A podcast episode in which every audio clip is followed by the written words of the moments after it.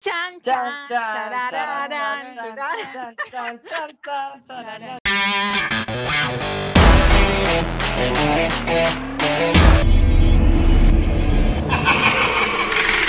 Al pelo. a Desventuras Horneras, episodio número 7, el episodio paranormal. ¡Buah! Les pregunto, la verdad es que les voy a preguntar a ustedes dos y también necesito que nuestra audiencia nos coloque en Twitter si de pronto han tenido experiencia de ultratumba. Miau, miau. ¿Alguna vez han tenido Miau. experiencia de ultratumba? Miau. Algo, El gato, algo miau, paranormal. miau. Miau, miau. es un gato paranormal. Esta, es- esta es bonita, esta no es miedosa porque es de ángeles. Le Oh, pasó a, a mi mejor amiga. Entonces imagínense que ella, pues ella sufría de muchas enfermedades tipo endometriosis, se dice. Estefa, ayuda. Yo nunca había escuchado esa mierda. Endometriosis, es la Bueno, misma. vainas en los ovarios y las partes pues de por allá. Entonces, eh, una vez ella fue a donde una señora que era como medio brujita, pues como que trabajaba con ángeles y hacía rituales y vainas raras, eh, y la señora le hizo una sanación de útero. Y eh, después de esa sanación de útero, ella empezó a encontrar en su ropa interior plumitas chiquitas, blanquitas. Siempre que se iba a poner la ropa interior y la desdoblaba, encontraba unas plumitas. Y pues en la no de ella. creo. Ah, pero espérate, hombre. Es de contar la historia, hombre. Espérate que me estoy, me estoy sensibilizando y todo. No, que no bebé. cree que la pluma, no cree que la pluma le apareció en el calzón, sí, le apareció. No. Que de dónde salió no sabemos, pero de que tenía una pluma el calzón lo tenía. Eh, el caso es que sí, ella empezó pues como a encontrar varias de esas plumitas eh, y ella como lo interpreta, como que los ángeles estaban con ella como en ese momento de dificultad eh, y obviamente con la ayuda de la medicina, pero también como con todos sus rituales que hizo, finalmente se curó y ella desde eso pues como que quiere mucho a los ángeles y cree mucho en eso, porque siempre dice que en momentos difíciles, cuando necesita como apoyo, ayuda, cuando está angustiada, siempre recibe ese tipo de señales. Entonces, esa es una historia. Y no me importa, Estefanía, si no cree. No, Esteban, Esteban, Esteban, sensibilízate. De pronto usted nunca sabe que necesita plumitas en los cucos uno de estos tiempos. No sabe. Esa vuelta es, mejor de dejar abierta la posibilidad. Continúa, Pero por favor. ¿quién dijo que por no creerla. la No, no, no. El día que uno necesite, es mejor tener ahí la vuelta. De pronto el ángel dice, hasta no creyó. No, para usted no hay. Como- Es que no, como así, eso no Si yo fuera un ángel, yo Pues haría no. eso. No, ay, si no, yo- pues. Pues por eso Claro. usted no es un ángel mío. Pero Yo no pues sé, yo no sé, a mí me yo- cuesta yo- mucho creer esas cosas porque te va a dejar una pluma. Pues Ya, esa Dios, es, el- ese es- pues, ese es- pero- esa es la evidencia de que hubo, que hubo algo ahí. ¿no? Estefa, sí, es como la señal, como aquí estábamos contigo, te estamos apoyando, tienes que estar tranquila, eh, yo no sé, es una Estamos señal, es contigo. bonito. Por ejemplo, Sí. yo en, es- en estos días que he tenido como días difíciles y empecé a ver en mis fotos unos punticos que para mí también son esas señales, de que yo no le digo ángeles porque yo me imagino un ángel como el ángel que uno ve dibujado en la Biblia que es con alas y no sé qué, entonces yo no le digo ángeles, yo le digo como mis maestros, yo siento que mis maestros y eh, mi linaje y toda la vaina está ahí presente porque yo veo esos punticos en mis fotos, son unos punticos luminosos súper bonitos. Pero espera, los maestros Y- lo mismo que un ángel, pero, pero como esa parte sí me perdí ahí, porque yo soy más bien tontito para esas cosas mitológicas. Pues o sea, yo creo, Alejo, que cada uno interpreta la vaina como, como pero quiera, como pero sí para mí- sí, para mí los ángeles son como, como per- personas o seres que ya evolucionaron tanto y ya reencarnaron tantas veces que ya aprendieron todo lo que tenían que aprender y ya están en otros planos enseñándole a la gente de otras maneras. Uf. Y Estefanía debe estar como, what the fuck?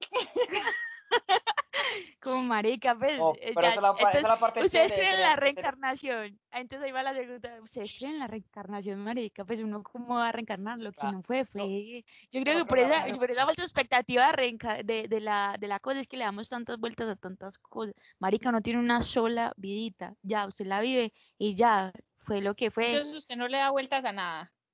Por ej- yo tengo una pregunta. que Por ejemplo, ya, ya lograron clonar una oveja, pero usted no clona un alma.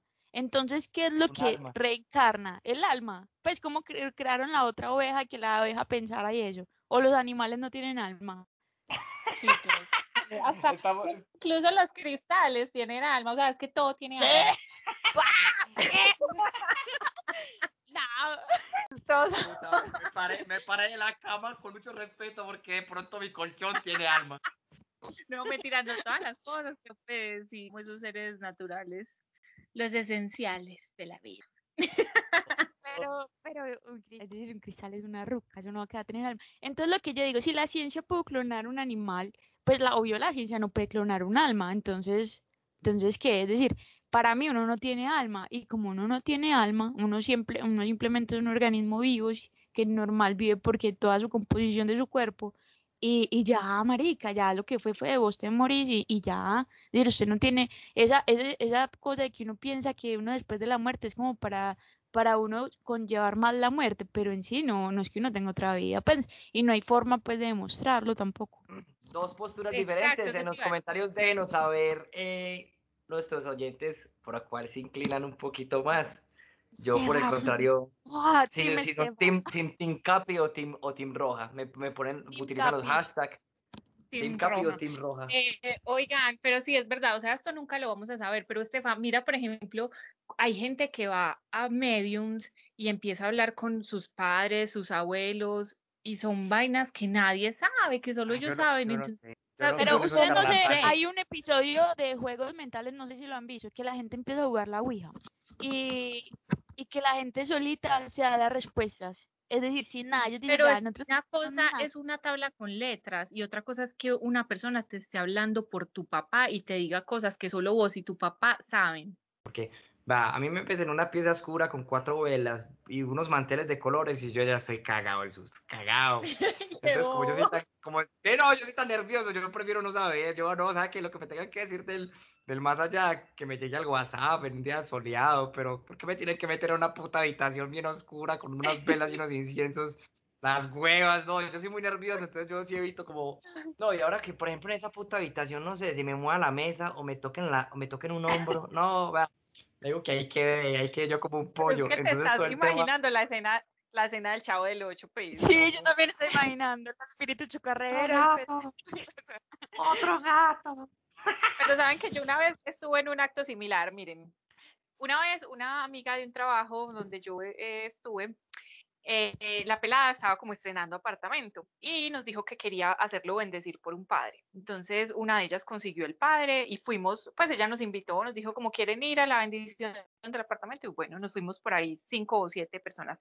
Entonces llegamos a la casa y el padre nos hizo formar como un círculo y empezó a pasar por cada una de nosotras y nos hacía una oración en silencio. Y una de ellas, ah, no, dos de ellas empezaron a llorar mucho cuando el padre se paró frente a ellas. Entonces el padre, cuando terminó pues de hacer la ronda, dijo que eh, habían dos personas entre nosotras que tenían como unas energías muy pesadas o como energías de envidias y cosas raras y que lo mejor sería hacer como un exorcismo de esas energías. Dios. Entonces el exorcismo, marica, eso fue, eso fue ¿Cómo terminar con una amistad? Parte 1. literal. Entonces el man llegó y dijo, bueno, vamos a quitar el comedor, los sofás, todos, corramos todo y, dej- y dejemos un espacio pues en la sala grande. Traigan un alcohol y vamos a empezar por la primera. Entonces paró a la pelada, a una de las peladas en medio pues del espacio vacío, hizo un círculo de alcohol a su alrededor y lo encendió. Y esa, ese fuego se subió prácticamente hasta el techo y esa pelada era gritando, me quemo, me quemo, auxilio. y el Esa padre es la que le sacaron del pegaba, grupito de WhatsApp. el padre le pegaba zapatazos al sí, le pegaba zapatazos al, al piso, dice que sal, Satanás, sal, maldad, y por allá afuera del Yo me apartamento, cago el susto. no, yo me cagué, pero de la risa. Y por allá afuera del apartamento se escuchaban unos gritos de un hombre así como con una voz así que gritaba como mal paridos o algo así. No sabemos si era un, un marica. vecino, el vecino frustrado o con rabia o si era Satanás saliendo del cuerpo de la pelada. Bueno, el caso es que listo, terminó el ritual con la primera, siguió la segunda y a la segunda nada, el O sea, otra segunda, una segunda se, se, se- o sea, se animó también. No, es que eran dos, Pero- perdió la eran dos del Bueno, alma, dos que tenían o sea, no, pero igual yo después de ver la primera, yo, ¿sabe que ¿Sabe que no terminan de bendecir este filme? y Yo yo voy por una Yo tampoco me las huevas. Qué miedo. Pero vean, la segunda, nada, la segunda fue todo normal, el fuego fue bajito, no se escucharon voces, nada, entonces no sabemos si fue que la primera se exorcizó realmente. Pero vean, ustedes no saben, yo era con unas ganas de reírme y yo era hueputa y si me río y se me mete el demonio adentro, yo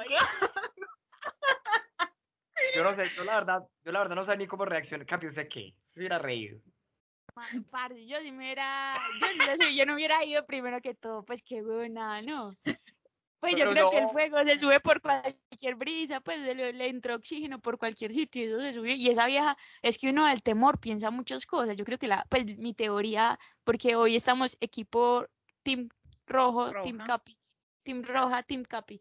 Eh, para mí, pues, no sé, entró una brisa bajo la puerta, weón, y, eso se subió, y la vieja estaba tan asustada que ese fuego se subió, y ella no, pues, porque si ella desde sí empezó a llorar porque simplemente un mal le, le toca, no sé qué le hizo, pues, marica, eso es que uno está predispuesto a que pase algo, pues. Solo, y me imagino que esas dos las eliminaron después del grupito de WhatsApp de las amigas, que porque eran no.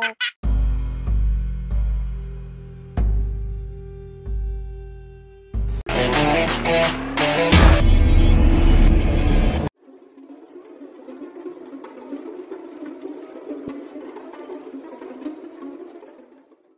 vez nos conseguimos pues con unos chamanes una, una, una, experiencia indígena de ir a la toma del San Pedrito, en uno de los municipios de Antioquia muy bellos, en una parte muy, muy, muy retirada al interior de la selva. Mi mamá se animó y una tía que es mucho mayor que mi madre, o sea, eran dos señoras entradas en años y yo la verdad no iba a ir, pero pues, mi mamá iba a ir y yo dije, no, yo no voy a dejar ir a mi santa madre a meterse en una selva, quién sabe dónde putas, en uno de los departamentos más peligrosos que tiene Colombia, no, hágale que yo voy con usted obviamente con el escepticismo que me caracteriza, eh, a diferencia de la CAPI, yo soy un escéptico más bien conveniente. Hay cosas en las que sí creo. Sí, yo soy conveniente, pero a mí hay cosas que me, a mí me conviene creer en unas cosas y en otras no. En ese momento me convenía creer en que los indígenas eran buenas personas y no nos iba a pasar absolutamente nada malo por allá. El caso es que llegamos por allá en una, en una tempestad, la hijo de puta, y entramos como una especie como de kiosco, y todo, absolutamente todo era sagrado para esos hijueputas. Ey, pilas con pisar la piedra sagrada. Y yo, ay, marica, qué pena. Ey, saluda al fuego, que es sagrado. Y entonces uno tenía que saludar al fuego. Tienes que entrar hacia la izquierda. Oh, entonces entraba hacia la izquierda. Entonces saluda al Taita, que es un hombre sagrado. Y no, mierda, todo es sagrado aquí. Eh, elige tu sitio, ese sitio va a ser para ti sagrado. Y no, qué mierda, güey, puta. Todo para los indígenas era sagrado. Y empiezan a tocar un tambor durante toda la cochina y mugrosa noche y a repartir eh, como una especie como de brebaje en el que nos, bueno, en pocas palabras como para resumir, nos dio a todos una diarrea de padre y señor, de padre y señor. Algunos embriagaron, otros pues... A lo mero todo lamiendo el sapo. Haga de cuenta, tal eh, cual los Alejo, pero eso era yaje o qué? No, no, es un cactus que se llama San Pedrito. Eso es horrible, horrible.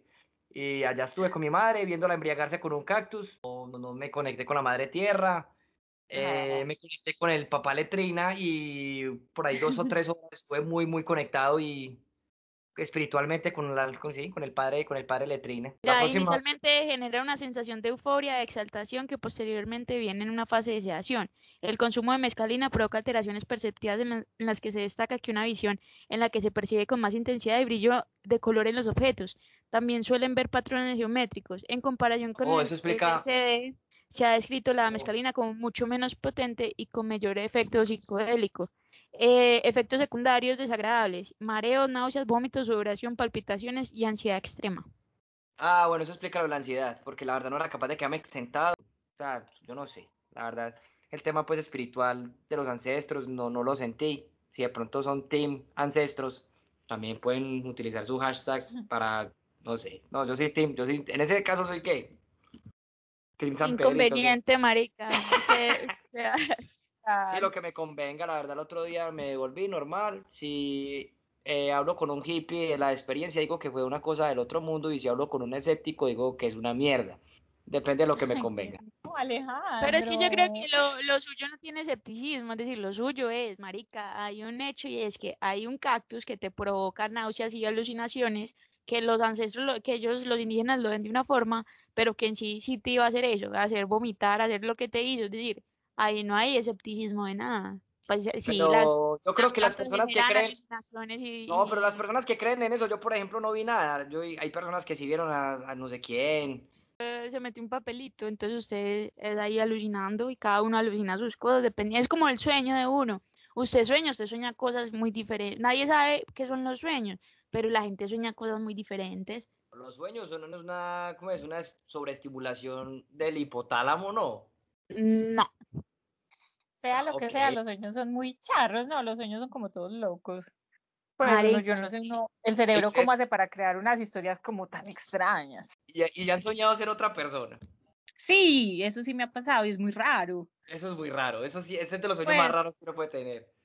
Y, ser personas que uno no conoce, eso me parece muy, muy increíble, cómo el cerebro es capaz de crearte un ser humano que tú en la vida has visto y adicional a, a eso, tú eres ese ser humano. Es muy raro. Yo sé que esto es muy escéptico, pero que Estefanía es muy escéptica, pero para mí eso pueden ser cosas de vidas pasadas.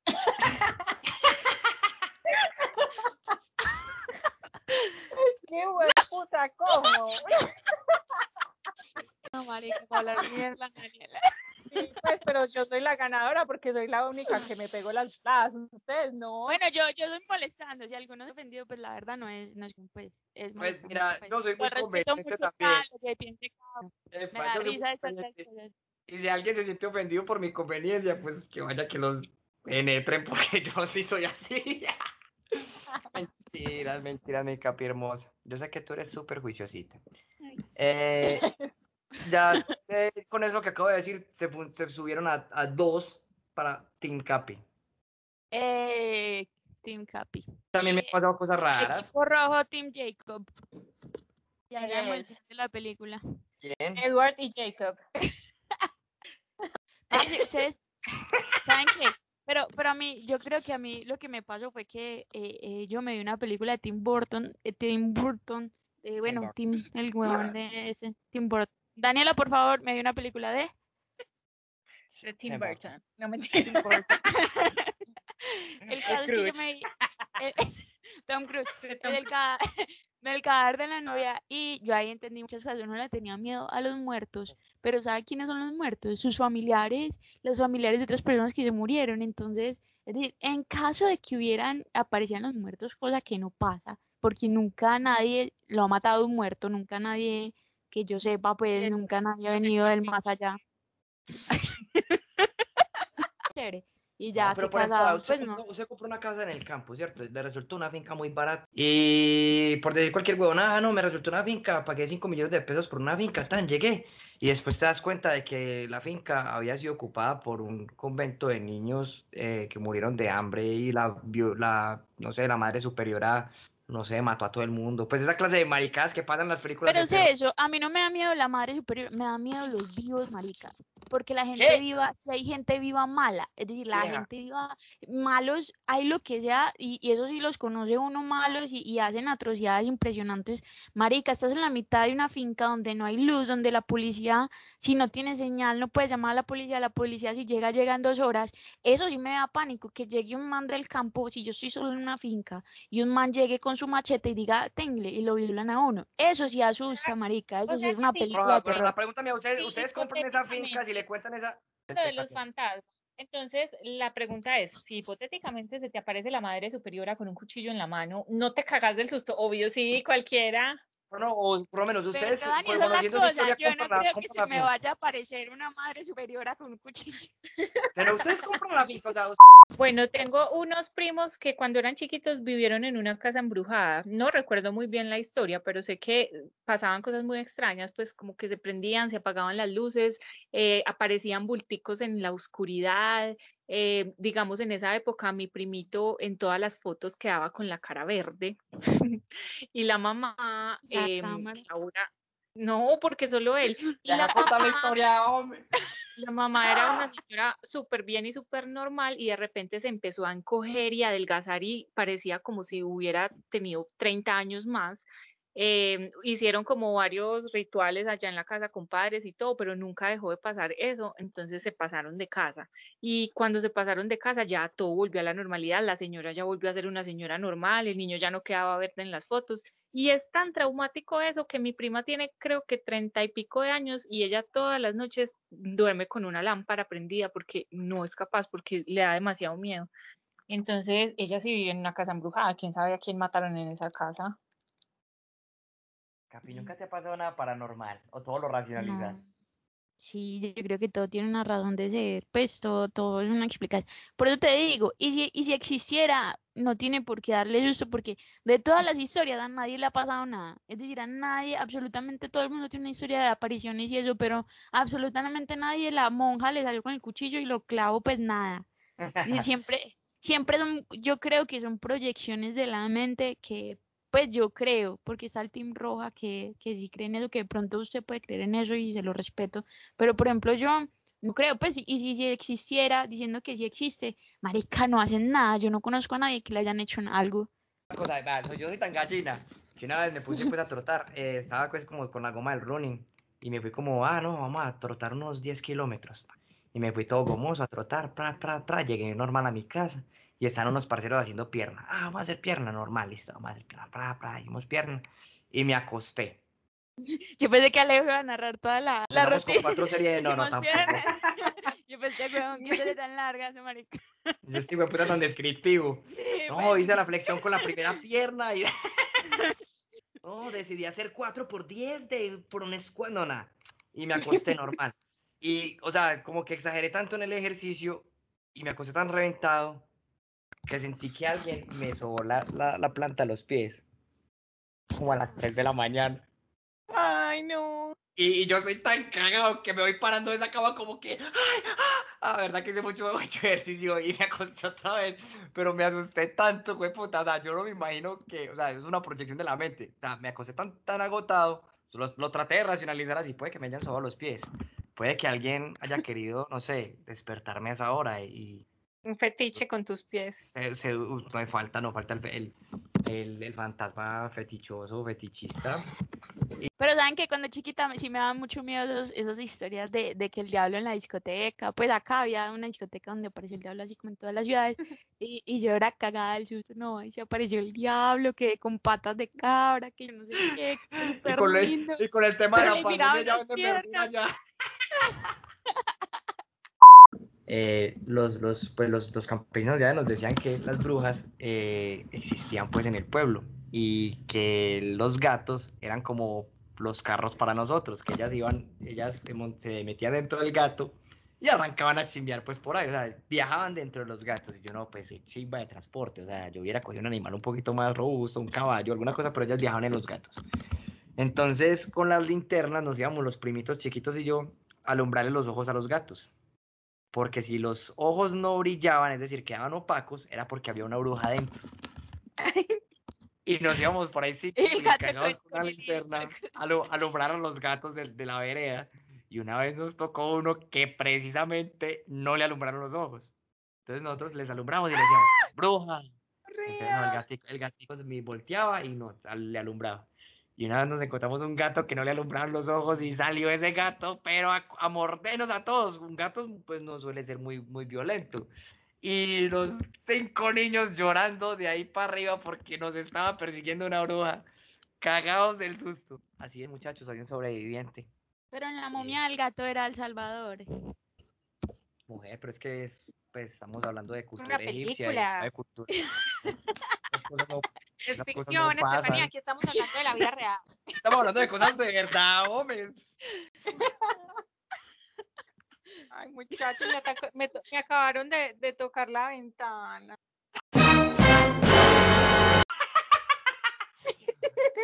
Ustedes no escucharon mi grito en medio de la historia. Con una linterna, con una linterna. Y alumbre la ventana y diga, bruja, si le vuelven a tocar la puta ventana, queme esa casa.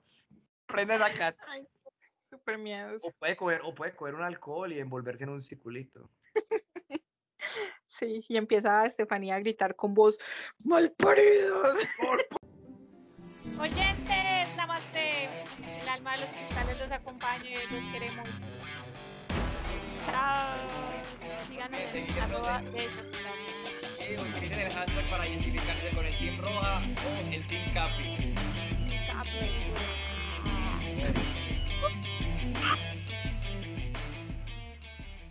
Usted nunca le han jalado las patas del trabajo. Las orejas, poner las patas. Eh, ay, estuvo No.